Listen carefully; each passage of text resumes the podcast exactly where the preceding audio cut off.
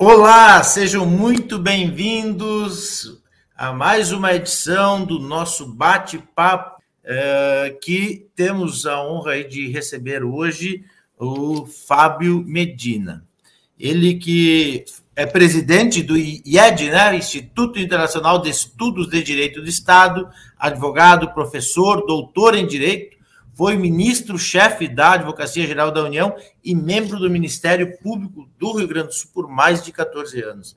Fábio Medina, seja muito bem-vindo, muito obrigado por aceitar o nosso convite. É uma honra para nós, do Judiciário Exponencial, que é um movimento, Fábio, que visa auxiliar as pessoas e as instituições a se preparar para a justiça do futuro, discutindo aí os conceitos de tecnologia, inovação, apoiando as instituições do sistema de justiça, tribunais estaduais, federais, do trabalho, ministérios públicos, a advocacia pública, né? a gente interage com todas essas instituições no intuito de auxiliá-las e preparar também as pessoas para essa nova jornada, essa jornada de transformação que vem acontecendo já, já vinha numa velocidade incrível e que por, por esse episódio aí, é, da pandemia acabou que acelerou em muito a adoção de tecnologia. Mas não, não estamos aqui para falar do judiciário exponencial, estamos aqui para o bate-papo com o Fábio Medina. Seja muito bem-vindo, muito obrigado pela tua atenção, obrigado por estar compartilhando aí do teu tempo com os nossos espectadores.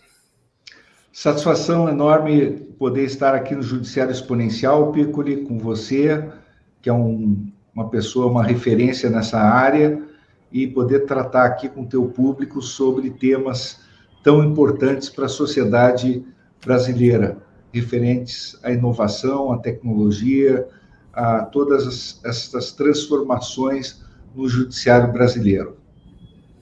Fábio, eu queria começar te perguntando a tua percepção desse novo momento que a gente vive, né? Justamente esta transição. Estamos aqui os dois online, cada um no seu escritório, cada um no seu local, interagindo com pessoas de todo o Brasil que é uma coisa que a ferramenta já disponibilizava essa possibilidade antes da pandemia, mas que a partir da pandemia virou muito comum. Inclusive, a gente viu uma, uma adesão muito rápida, os tribunais conseguiram se adequar, as instituições se adequar rápido a esse, a esse momento de teletrabalho, acesso remoto, uh, mostrando, inclusive, a justiça não parou no ano de 2020 Inclusive, é, houve uma adesão também às mídias sociais, várias, várias instituições criando o seu Instagram, criando o seu perfil nas mídias sociais, no intuito de mostrar, prestar conta de que a justiça não parou, inclusive mostrando um aumento de produtividade. Como é que tu enxerga isso e como é que tu percebe essa evolução que está acontecendo? Pico, eu penso que é realmente uma transformação nesse sentido muito positiva, quer dizer, a inserção da justiça no mundo digital de um lado, acelerou é, muito e otimizou ah, o contato com os advogados, com as partes, veja, criou uma economia muito forte para viabilizar e otimizar esse acesso à justiça no campo digital, porque, é, veja, os advogados é, deixaram de ter que arcar com custos de viagens para poder despachar com os julgadores. É, antes desse acesso remoto, era necessário para sustentações orais o deslocamento dos advogados, muitas vezes em todo o Brasil, quer dizer, escritórios que atendiam é, nacionalmente precisavam deslocar os seus advogados para sustentações orais ou para despacho com os julgadores, e muitas vezes esses despachos eram remarcados, e aí o custo com passagens aéreas, tudo isso é, aumentava o gasto do próprio jurisdicionado, das partes, com é, escritórios de advocacia. Então, você tem essa repercussão imensa numa economia de custos para o acesso à justiça. É claro que nós temos uma outra repercussão muito forte, que é o enxugamento dos escritórios de advocacia, escritórios que tinham contas altíssimas com é, clientes os grandes escritórios tiveram que é, redimensionar esses custos, esses gastos, colocaram muitos é, advogados em home office, tiveram que enxugar o, os gastos, os clientes também é, tiveram outros impactos financeiros, obviamente a, a pandemia impactou fortemente é, as companhias aéreas, nós sabemos disso, quer dizer, as companhias aéreas tiveram um impacto fortíssimo nas suas contas é, e, e, a economia ficou bastante abalada também com a, com a pandemia, então é, as empresas sofreram muito, né, os clientes do mercado de advocacia sofreram, tiveram que enxugar custos, e os escritórios, principalmente os grandes escritórios, tiveram que reduzir uh, muitas unidades. Quer dizer, no momento que o custo do acesso à justiça também diminuiu muito, é, os, os, as empresas sofreram com o impacto da pandemia, quer dizer, houve é, uma redução desses escritórios de advocacia. Muitos grandes escritórios de advocacia diminuíram suas unidades físicas, passaram a trabalhar mais no campo digital, é, home office, e, é, por, paradoxalmente, então, é, nós tivemos uma amplificação, ao meu ver, do acesso à justiça, mas com esse enxugamento dos, dos escritórios.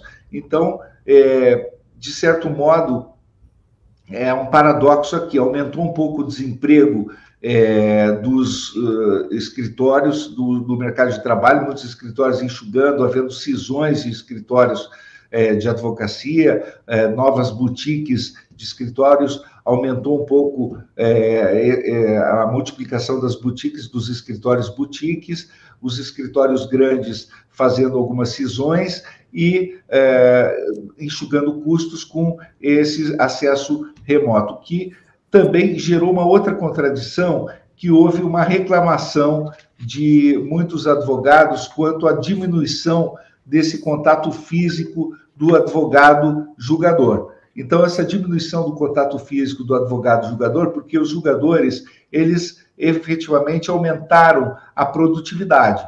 A produtividade do judiciário também aumentou com o acesso é, remoto. Os julgadores passaram a produzir mais. Isso foi outro fenômeno que aconteceu. E o contato físico tendo se reduzido, é, muitos advogados reclamaram: olha, a, houve a redução desse contato físico, o despacho virtual não é a mesma é, sensação para o convencimento, para o exercício do convencimento, então não é a mesma arte do convencimento através do contato virtual e o contato físico e o contato presencial. Então, houve também essa é, contradição, essa discussão sobre a necessidade do contato presencial. Mas eu penso efetivamente que isso tudo se traduz num grande avanço. Acho que é, é, é, é irreversível esse avanço. O contato virtual é, sim, é, um aumento da transparência dessa relação advogado-juiz. É, é, é, muito efetivo esse contato. é claro que pode haver o prosseguimento do contato presencial, eventualmente, não há problema nisso, mas eu acho que a tendência é aumentar esse contato via, é, vídeo, via videoconferência, porque ele, ele tende a substituir esse contato é, presencial. E ele, ele também produz transparência, ele produz toda a, a plenitude do contato presencial. Então, eu penso que é irreversível. E os escritórios terão que se adaptar a isso terão que se adaptar com a redução de custos, com o enxugamento da máquina, com maior eficiência, porque a tendência é sempre atender os anseios dos jurisdicionados e amplificar o acesso à justiça é efetivamente a maior necessidade da sociedade é, brasileira e, e, não simplesmente ah, o aumento das estruturas. A redução de custos é uma decorrência natural. Então, efetivamente, eu penso que nós vivemos um momento é, único na história, efetivamente, e teremos que nos adaptar a esse novo paradigma. Tu acha que vai haver uma, uma adaptação de convivência do modelo, modelo mais ou menos híbrido, porque ao mesmo tempo que as pessoas não abrem ma mais uh, mão da possibilidade de ter esse acesso, eu, eu tive recentemente conversando com o pessoal da Defensoria de Minas Gerais, o pessoal comentando lá, inclusive escreveram este case né, de acesso, porque antes um, um, cidadão, para ter acesso ao defensor, precisava ir até o prédio, hoje eles conseguem, através do atendimento virtual, atender. Então, um cidadão está tendo acesso facilitado através da tecnologia. Então, ao mesmo tempo, tem, tem esse paradigma. Né? A gente teve uma grande evolução, Uh, mas também tem casos que a OAB, os advogados, uh, têm essa preferência, reclamam sobre o modelo de audiências virtuais, parece que precisa ainda sofrer uma, uma certa adaptação, né? Exatamente. Os advogados reclamam muito é, da falta de contato presencial. O contato presencial ainda é uma carência, digamos, tanto com os jogadores, mesmo com as partes, mas nós estamos é, nos adaptando a esse novo universo. Claro que a relação advogado-cliente, por exemplo, é diferente. É, o advogado-cliente, é, principalmente em determinadas áreas estratégicas, como direito de família, o direito criminal é, e mesmo outras áreas muito sensíveis, é, algumas reuniões precisam ser presenciais, precisam ter determinadas garantias é, que o contato presencial ainda oferece uma sensibilidade maior para essa relação de confidencialidade, de confiança, sobretudo. Mas muitas reuniões, é, efetivamente, na sequência de alguma reunião presencial, podem ser feitas por videoconferência com todas as garantias referentes ao sigilo e à confidencialidade. E essas reuniões são muito produtivas e podem ser feitas por videoconferência. E antigamente, efetivamente, nós tínhamos a cultura de todas as reuniões serem presenciais. Então, esse paradigma é que mudou. E, e de fato, é, isso gera uma economia, gera um impacto nas companhias aéreas, gera um impacto no, na estrutura da advocacia, na estrutura física dos escritórios de advocacia, que efetivamente agora não precisam ter tanta ostentação, não precisam ter estruturas físicas gigantes, na cultura do home office, que efetivamente veio para ficar também é, em várias. É, é, é em várias é, culturas e subculturas, em vários segmentos, né, tanto no setor público quanto no setor privado. Isso facilita muito, isso pode gerar produtividade maior em, em, múltiplos setores. Então, também são novos paradigmas com os quais nós temos que trabalhar. Veja, mesmo no setor público, já há precedentes no sentido de autorizações para funcionários públicos trabalharem, inclusive, no exterior. Então, isso é possível. É, o que é necessário é a, a valorização do princípio da eficiência. Então, a pandemia é, gerou é, esses impactos que, no meu modo de ver, são irreversíveis. Hoje nós temos no judiciário brasileiro cerca de 100 milhões de processos.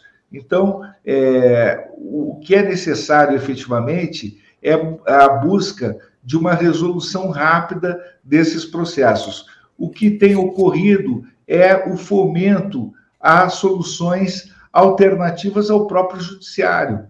Quer dizer, essas soluções extrajudiciais ou soluções é, consensuais dos conflitos dentro do próprio judiciário. Então, é, as novas tecnologias elas estão a serviço desses mecanismos é, de solução dos conflitos. É, justamente aí é, reside, a meu ver, também um novo caminho a ser trilhado. É, eu, eu, queria pegar o gancho, estava preparado aqui para tocar no assunto da inteligência artificial, mas como tu falou dessas, desses meios alternativos de resolução de conflitos, eu queria dar uma passada nesse tema, porque a gente percebe a criação de várias plataformas, o surgimento, não só no Brasil, é um fenômeno internacional, estão sendo criadas plataformas para conflitos de menor relevância, mas a gente vê uma série de acordos sendo gerados por essas essas startups, inclusive, que têm proporcionado uma aceleração desse tipo de processo. Tu vê isso como uma, uma iniciativa que também pode amenizar esse alto volume de processos que tramitam hoje no judiciário? Exatamente. Nós temos aí fundos que, que se interessam né, é, por é, aquisição de ativos dentro do judiciário, ativos processuais mesmo, processos que possam ser objeto de composição é, dentro ou fora do judiciário, e as ferramentas que o, o novo Código de Processo Civil de 2015 introduziu no ordenamento jurídico, a partir também de paradigmas é, do direito norte-americano, do direito inglês, da common law, é, os negócios jurídicos processuais, é, soluções consensuais, para propiciar justamente maior velocidade na composição dos litígios. Então, nós temos acordos não apenas para os pequenos conflitos, mas para os grandes conflitos. A Advocacia Geral da União, nós introduzimos na nossa gestão a Câmara de Conciliação.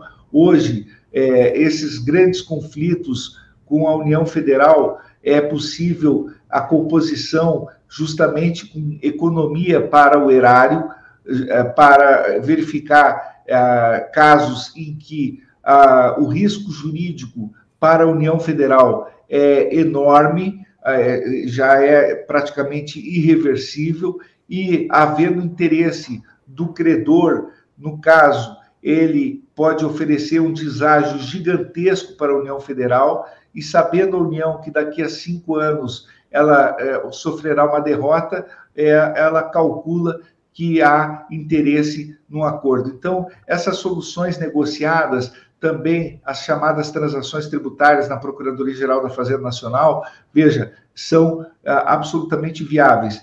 Nós temos aí os maiores litigantes do país são justamente aqueles que representam os poderes públicos, municípios, estados, União Federal. Então, nós temos ferramentas que possibilitam eh, soluções consensuais para os entes públicos que representam os maiores litigantes hoje do judiciário brasileiro e com grande economia para o erário.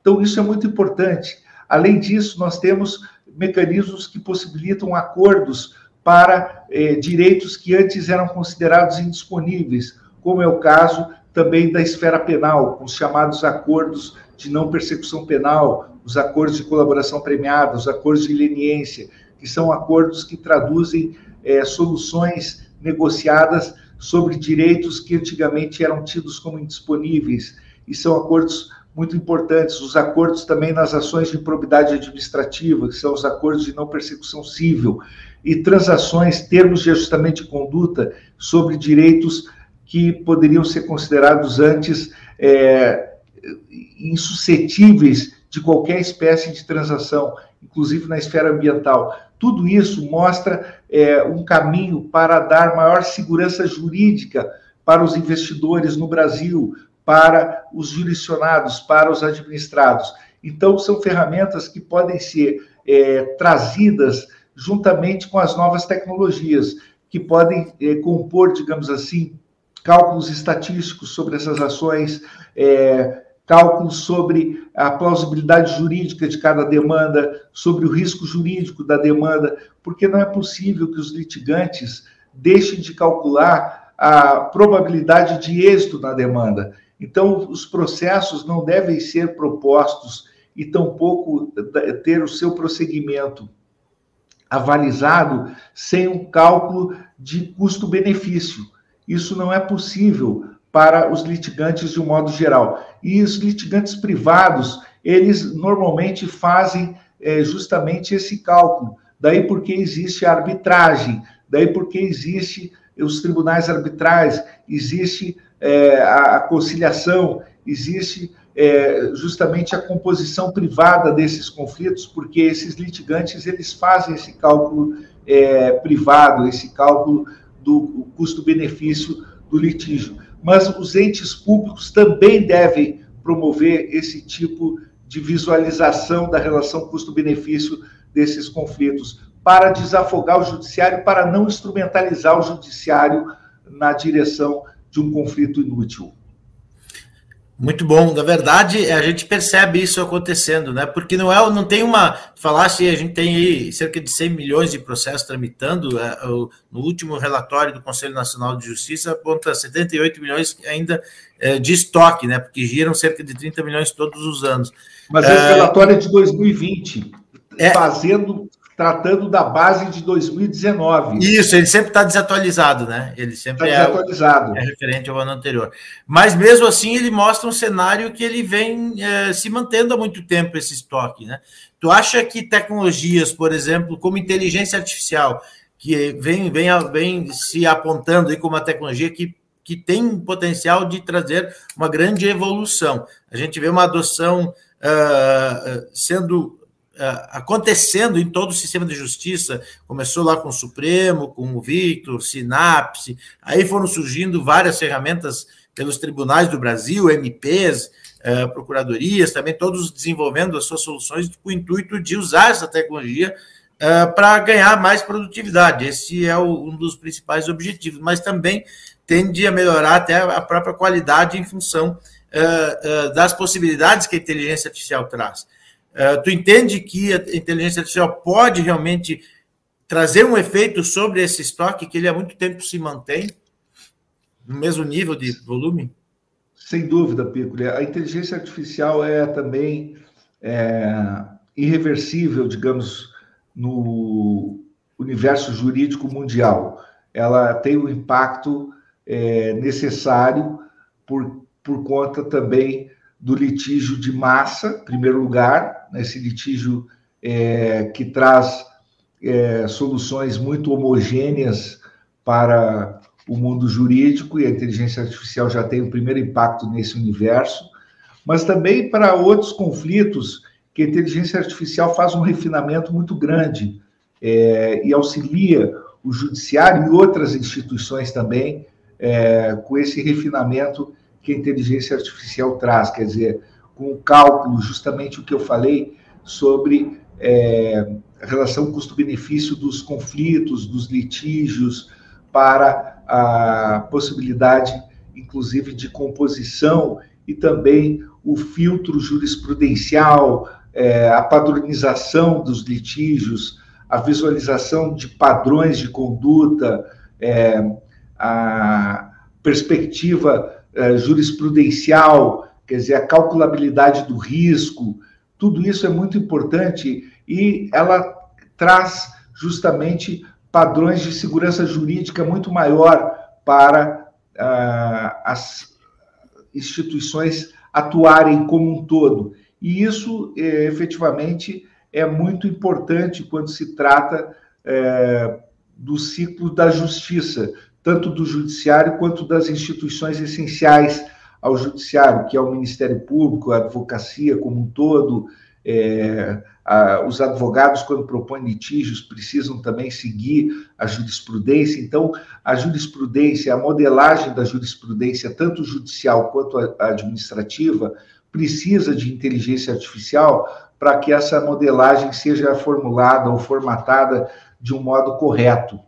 É claro que a inteligência artificial ela nunca substituirá é, a cabeça do juiz, a cabeça artesanal do juiz ou do advogado ou do promotor, do procurador, mas ela realmente oferece é, é, soluções que propiciam uma leitura é, correta da massa de decisões proferidas, é, tanto no âmbito administrativo e no âmbito administrativo, às vezes, é mais difícil detectar e organizar todo esse material do que no âmbito judicial, muitas vezes. Então, essa inteligência, efetivamente, essa tecnologia, ela é, é, é fundamental. Agora, é, ela impacta é, justamente esse mercado de trabalho. Nós temos aí, é, talvez, um milhão de advogados no Brasil, é, temos justamente a inteligência artificial impactando os grandes escritórios de advocacia e gerando uh, uma redução uh, desses escritórios paulatinamente, uh, com uma diminuição cada vez maior, isso no mundo inteiro, eu diria, e no Brasil, onde há uma quantidade enorme de advogados, nós temos também nos Estados Unidos uma quantidade de advogados excedentes, nos Estados Unidos enorme, com estudos apontando nessa direção, e no Brasil é, talvez é, de modo significativo também, é, advogados e bacharéis, muitos bacharéis que não aprovam, inclusive, sequer no exame da ordem, e inúmeros advogados é, abaixo também da linha de pobreza, e muitos advogados que certamente estarão saindo desses grandes escritórios de advocacia por redução da mão de obra. Então, eu vejo assim a, a inteligência artificial impactando muito fortemente nesses grandes escritórios. Por quê? Porque ela, ela, ela substituirá essa mão de obra, em grande parte, ela impactará profundamente justamente nessas grandes estruturas, reduzindo e tornando essas estruturas muito mais enxutas.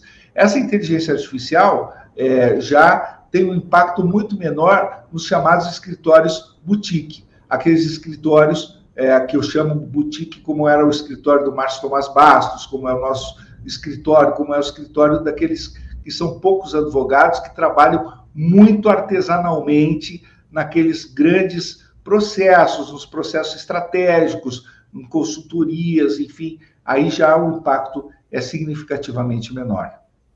É, tu entende, ah, porque a tecnologia, a inteligência artificial em si, ela, ela, ela pode ser utilizada em diversas etapas no processo, em diversas áreas. Por exemplo, a, é, tu vieste aí do início da carreira do Ministério Público para processos investigativos, ela é uma ferramenta que ela traz qualidade, velocidade na investigação, né? Dentro, do, dentro da justiça, a gente tem, porque todo mundo olha o potencial da inteligência artificial na cereja do bolo, que é no processo de decisão. Mas antes da decisão judicial propriamente dita, que é lá a elaboração de uma minuta, tem várias etapas ainda que são manuais e que hoje em dia não faz mais sentido ser assim, né? É, eu acho que ela tem uma, tem, tem por exemplo, atendimento. Né? Atendimento hoje, é, vários tribunais, várias instituições ministérios públicos estão utilizando a inteligência artificial para fazer essa, uma, pelo menos uma primeira etapa, uma triagem. Né? E também a, a, a, gente percebe que no, no judiciário, a área das execuções fiscais, que representa cerca de um terço do volume total de processo, é, é, é, é gigantesco, ela tem um potencial incrível. Né? A gente já viu alguns experimentos mostrando que a ferramenta é, ela tem uma alta capacidade de, de, de, de assertividade é, o, o, algoritmo ele vai aprendendo e vai melhorando e a gente vê que isso tem potencial grande. Tu entende que esse é, é por aí o caminho de iniciar esse processo mais efetivo dentro da, da, da justiça, em outras áreas também, e na parte judicial, as execuções é um bom caminho, né? É Eu não tenho dúvida, Piccoli. Eu acho que em várias áreas, em múltiplas áreas, você citou algumas áreas que são essenciais, que são estratégicas, é, Fazenda Nacional, execuções fiscais, é, mas não só execuções fiscais, todo o contencioso da Procuradoria é, da Fazenda Nacional, contencioso da Advocacia Geral da União, é, é, a toda a área de investigação criminal do, da polícia, do Ministério Público, toda a área do sistema penitenciário. Então, é, nós temos assim é, toda a área que lida com volume é, é, precisa da inteligência artificial justamente para poder visualizar padrões é, de conduta, para poder visualizar é, estatística, para poder visualizar o que é o caminho correto a ser trilhado pela instituição naquele âmbito de incidência das normas, naquele âmbito de é, correção da conduta a ser visada pela instituição. Então, efetivamente, ali é onde tem que se estruturar estratégia é, na tutela de direitos difusos, na tutela de direitos coletivos pela instituição é, pública, é necessário ter inteligência artificial. Eu não tenho a menor dúvida. Por exemplo, gestão ambiental. É necessário ter inteligência artificial para você poder fazer monitoramento, para você poder fazer gestão. Então, a inteligência artificial é em quase todos os segmentos de gestão de direitos difusos, direitos coletivos, é, direitos dos consumidores, por exemplo, também. Então, a inteligência artificial em todos os segmentos hoje, praticamente, você citou dois segmentos importantíssimos, ela é absolutamente necessária para que a máquina administrativa possa realizar gestão. Por isso, é, é fundamental como ferramenta de trabalho mesmo da, do Estado, a inteligência artificial, porque ela propicia justamente uma leitura muito mais sofisticada da realidade, muito mais complexa da realidade, para tomada de decisão. Portanto, ela é uma ferramenta hoje indispensável para que o Estado possa atuar de modo estratégico diante da realidade que ele tem para é, ser lida por ele, é, no caso. É, justamente é, o, o Estado brasileiro tem hoje uma carência de é, estatísticas, tem uma carência de planejamento estratégico, tem uma carência de é, uma maior complexidade para tomar de decisão e tem é, uma carência, às vezes, de é, tecnologia, é, daquilo que é o direito administrativo digital, que precisa ser implantado efetivamente e que já existe é, hoje é, essa implantação embrionária no âmbito do governo federal, mas precisa ser implantado também nos estados, nos municípios, o chamado direito administrativo digital, que é a nova realidade também do direito administrativo. nós sabemos que o direito administrativo é justamente o direito também, não só isso, obviamente, o direito administrativo tem duas dimensões, é um direito substantivo e estatutário, mas é o direito estatutário da administração pública, quer dizer, é o direito que regula a atividade da administração pública. Esse direito digital, quer dizer, ele está a serviço do administrado, então ele precisa estar junto com a inteligência artificial. Inteligência artificial sendo regulada pelo direito administrativo. Então, eu não tenho dúvida alguma de que é, nós tra estamos tratando aqui de inovações tecnológicas no âmbito da administração pública, e no caso, quando falamos de administração pública, falamos de um modo mais amplo. No caso, quando o judiciário pratica atos administrativos, ele também não deixa de ser uma forma de administração pública, o judiciário. É, lembrando que é, todos os poderes praticam atos administrativos. Então, nesse sentido, é, todos os poderes também exercem é, atos tipicamente administrativos. O judiciário também administra. O judiciário e o Ministério Público também administram. Então, quando eles é, estão administrando seu próprio poder, eles exercem uma forma de administração pública.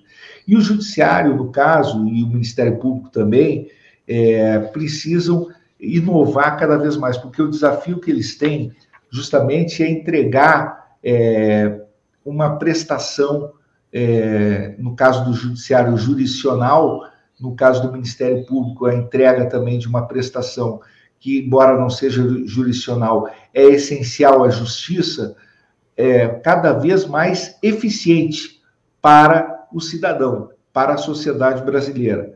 E isso só se faz com tecnologia de ponta, só se faz com o máximo de é, eficiência, rapidez, velocidade, é, com a máquina realmente enxuta, com uma máquina veloz, com uma máquina é, azeitada, para que as pessoas recebam o serviço público extremamente qualificado. Então, não tenho dúvida que, por exemplo, quando você tem um judiciário exponencial tratando de inovação e tratando desse tipo de serviço para o judiciário brasileiro, você está realmente trazendo é, uma perspectiva extremamente importante. Fábio, é, a gente vem trabalhando com várias instituições, é, MPs, tribunais, é, identificando, quando se faz um plano de inovação, quando a gente identifica a, quais as principais necessidades, as prioridades das instituições, a gente percebe claramente que sempre tem um grande desafio que é melhorar a comunicação com a sociedade. Tu entende que essas novas ferramentas digitais, essas tecnologias também podem serem utilizadas, são uma oportunidade para que o judiciário, o Ministério Público, as instituições melhorem a comunicação, porque hoje a gente tem um cidadão mais informado, mais esclarecido, conectado, né? As pessoas hoje é, a gente tem mais celulares do que é, população no Brasil. Então, as pessoas têm acesso e elas querem cada vez melhorar esse tipo de acesso, melhorar a sua experiência como cidadão, na sua expectativa de direito, na sua expectativa de prestação jurisdicional, né? Tu entende que esse desafio de melhorar a comunicação, ele pode também, a, a tecnologia pode ser uma ferramenta importante para este processo em todas as instituições, né? realmente a comunicação com a sociedade, tanto da parte do Ministério Público quanto do Judiciário, é um pilar essencial da democracia brasileira. Precisa realmente ampliar essa comunicação. E sem tecnologia de ponta, sem inteligência artificial, essa comunicação ela se torna deficitária, ela não consegue ultrapassar os limites daquilo que é o tradicional. E nós temos necessidade, efetivamente, de é, implementar o princípio da publicidade dos atos administrativos, o princípio da transparência, que são princípios inscritos no artigo 37 da Constituição Federal. E são princípios que, portanto, exigem uma máquina pública transparente. O judiciário precisa ser transparente. Isso é obrigatório por força da Constituição de 1988. Além disso, do ponto de vista do funcionamento também da própria jurisdição, a transparência, o princípio da publicidade dos processos é outra decorrência de imperativo constitucional. Então, a transparência do judiciário, ela tem duas vertentes. Uma do funcionamento da máquina administrativa, quanto à administração, por força do artigo 37 da Constituição. Isso se aplica também ao Ministério Público. E outra da própria prestação jurisdicional, no caso, porque os processos são públicos e aí o acesso à justiça impõe a publicidade, claro, ressalvados os casos de segredo de justiça, que tem a exceção constitucional, também deve ser respeitado aí sob pena de responsabilidade funcional. Por isso, a tecnologia impõe aí a amplificação desse acesso e justamente o acesso à justiça se dá através dessa publicidade, porque o princípio da publicidade, tanto dos processos quanto da máquina pública, justamente ocorre através dessa amplificação pela tecnologia. A tecnologia é que permite, através, seja das mídias sociais, seja através de outras ferramentas que proporcionam o acesso do cidadão aos serviços todos do judiciário, que se implementa esse acesso, justamente porque se a pessoa não conhece quais são os serviços que existem, não conhece os seus direitos que são proporcionados e implementados pelo judiciário, se não existe a transparência desses serviços e desses direitos através dessa publicização que só a tecnologia pode oferecer, então não há efetivamente essa uh, perspectiva de acesso. Então, nós estamos tratando de transparência, publicidade, ambos princípios correlacionados ao princípio reitor que é o do acesso à justiça. Por isso é fundamental, justamente, a tecnologia estar a serviço do acesso à justiça. Isso também serve para o Ministério Público, justamente porque o Ministério Público é um órgão, é uma instituição que serve como ponte de acesso à justiça.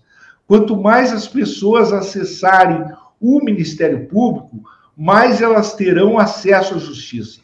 Já dizia um jurista, que o Ministério Público é um juiz à porta dos tribunais. O Ministério Público, justamente, é uma espécie de instituição que viabiliza o acesso à justiça. Muitas vezes ele promove acordos antes da pessoa ingressar no judiciário. E esses acordos viabilizam ou não direitos, independentemente da pessoa acessar o próprio judiciário. Então, dizia Mark Galanter que a justiça não ocorre apenas nos tribunais, ela não é distribuída apenas nos tribunais, ela é distribuída, inclusive, até majoritariamente fora dos tribunais. E há instituições que distribuem justiça fora dos tribunais, é o caso do Ministério Público, a própria Defensoria Pública. Então, essas instituições também proporcionam acesso à justiça. No caso, as tecnologias a serviço do Ministério Público proporcionam igualmente acesso à justiça. Então, é fundamental que essas tecnologias sejam utilizadas pelas instituições, devem ser usadas pelo Ministério Público, pelo Judiciário, pela Defensoria, todas estarão usando tecnologias a serviço do acesso à justiça.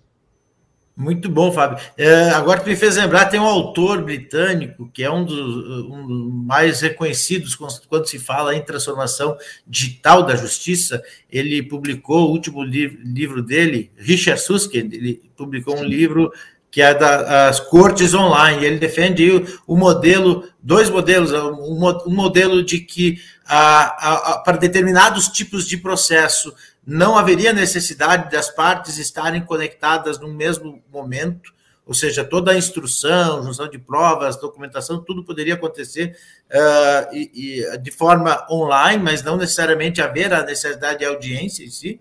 E também ele defende o conceito do tribunal estendido, ampliado, que é uh, o judiciário atuar também na instrução, na, uh, no esclarecimento dos direitos e deveres do cidadão. Tu acha que isso, esse modelo faz sentido? Tu acha que a gente vai chegar no momento de dar esse passo adicional? É, são modelos é, peculiares, né? Eu acho que nós vamos construir os nossos próprios modelos. Quer dizer, é, nós temos modelos é, muito interessantes. Veja, é, nós temos instituições muito fortes, modelos em que nossas instituições podem é, efetivamente realizar justiça fora dos tribunais, em primeiro lugar, é, promover acordos é, fora dos tribunais e distribuir justiça, desafogando o poder judiciário, em primeiro lugar. Isso é muito importante e essas instituições precisam ser fortalecidas. É o caso do Ministério Público Brasileiro, que é uma instituição que foi pensada de modo muito original na Constituição de 1988. E é uma instituição democrática, uma instituição forte, uma instituição cujos membros têm um preparo intelectual muito avançado e precisa ser é, efetivamente prestigiada e fortalecida. Há erros, muitas vezes, mas nós temos uma instituição que faz um controle muito vigoroso daquilo que eventualmente existe como distorção interna, que é próprio em toda instituição é, que eventualmente acontece, que é o Conselho Nacional do Ministério Público, que é um, um órgão muito forte, muito vigoroso e tem feito um controle intenso daquilo que eventualmente ocorre como distorção que é inerente a todo o processo de crescimento e amadurecimento democrático de uma instituição. Então, nós temos o Ministério Público. Por outro lado, nós temos o Judiciário vigoroso também, o Judiciário brasileiro. Nós temos o Supremo Tribunal Federal, nós temos o Superior Tribunal de Justiça, nós temos os tribunais superiores e temos o Judiciário eh, Federal, o Judiciário Estadual, temos o Judiciário Militar, temos o Judiciário Trabalhista, temos o Judiciário Brasileiro também com controle do Conselho Nacional de Justiça, que também é uma instituição respeitada, e, e portanto, nós temos um Judiciário brasileiro independente, com predicados, com garantias constitucionais. Veja, é, o que precisamos é efetivamente desafogar o Judiciário brasileiro e dar instrumentos tecnológicos para que ele possa atuar cada vez mais com maior eficiência, com maior velocidade, para poder efetivamente não ser um instrumento, muitas vezes, dos próprios poderes públicos para não honrar suas obrigações, para que o, o, Estado, os municípios e a União deixem de honrar suas obrigações, porque esses são os maiores litigantes do Brasil e muitas vezes não honram suas obrigações, instrumentalizando o judiciário brasileiro. Então, nós temos que repensar justamente é, esse modelo. Então, eu penso que nós temos aí um, um caminho para trilhar um modelo próprio em que é, nós temos aí a arbitragem no Brasil, que está avançando a passos largos, a arbitragem no Brasil. Nós temos condições de criar um modelo próprio em que, desde que as novas tecnologias realmente tomem conta e adquiram um espaço de protagonismo no Brasil, nós podemos aperfeiçoar muito as nossas instituições. Fábio, excelente. Pena que o tempo passou voando e está chegando ao nosso final, então é, foi fantástico, passou muito rápido mesmo, papo muito, muito legal, muita agregação de valor para o nosso público. É, eu queria, pela tua experiência, então, para a gente encerrar, pela tua experiência como Ministério Público, como chefe do maior escritório do Brasil, e só até do mundo, né? Quantos, quantos membros tem na AGU, né? E também agora pela advocacia privada e atuação na ordem, essa, essa tua atuação em vários segmentos da justiça, uh, como é que tu enxerga? Qual a tua visão do futuro? Como é que tu enxerga daqui a pouco, depois dessa crise, essa evolução toda que está acontecendo? Piccoli, eu realmente é, sou otimista, apesar da crise que eventualmente parece que existe entre poderes é, no Brasil, discussões públicas, debates acirrados. Eu penso que nós é, superaremos isso, a economia deve decolar, acredito que as instituições no Brasil são muito fortes temos um judiciário independente, temos um Ministério Público forte, temos uma democracia saudável, é, temos uma tradição já democrática no Brasil que vem se fortalecendo já há alguns anos e efetivamente não teremos nenhum retrocesso, não temos sequer risco de retrocesso.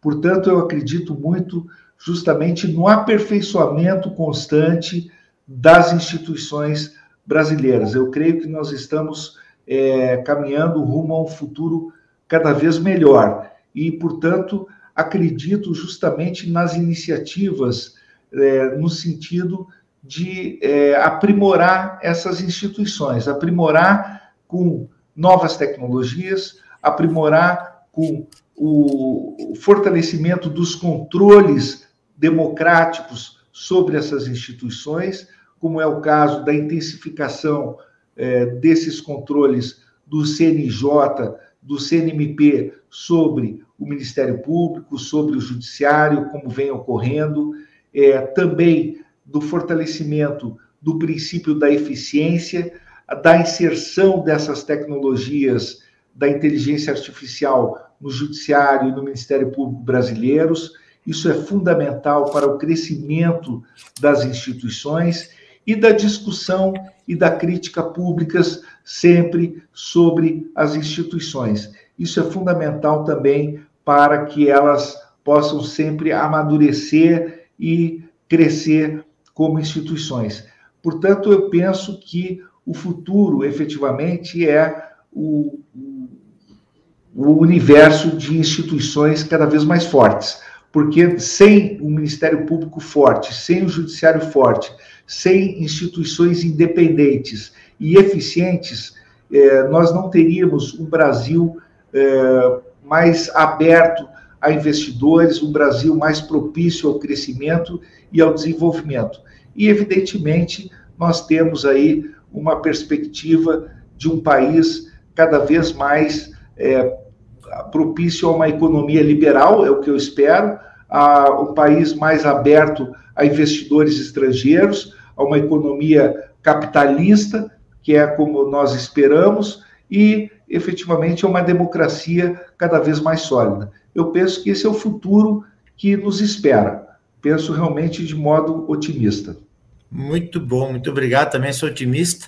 Parabéns, parabéns pela tua atuação. Aliás, a atuação sempre é, em evidência. Parabéns pelo teu trabalho em destaque aí em todo o cenário de justiça do Brasil. Uh, Fábio Medina, que é presidente do IED, Instituto Internacional de Estudos de Direito de Estado, advogado, professor, doutor em Direito, foi ministro-chefe da AGU e membro do Ministério Público do Rio Grande do Sul por mais de 14 anos. Muito, muito obrigado. Foi uma honra contar com a tua presença.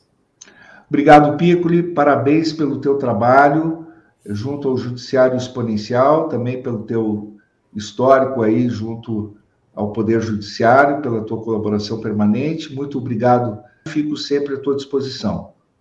Forte abraço. Valeu, um abraço, um abraço a todos que estiveram conosco até esse momento. Muito obrigado, até a próxima, então. Valeu, tchau.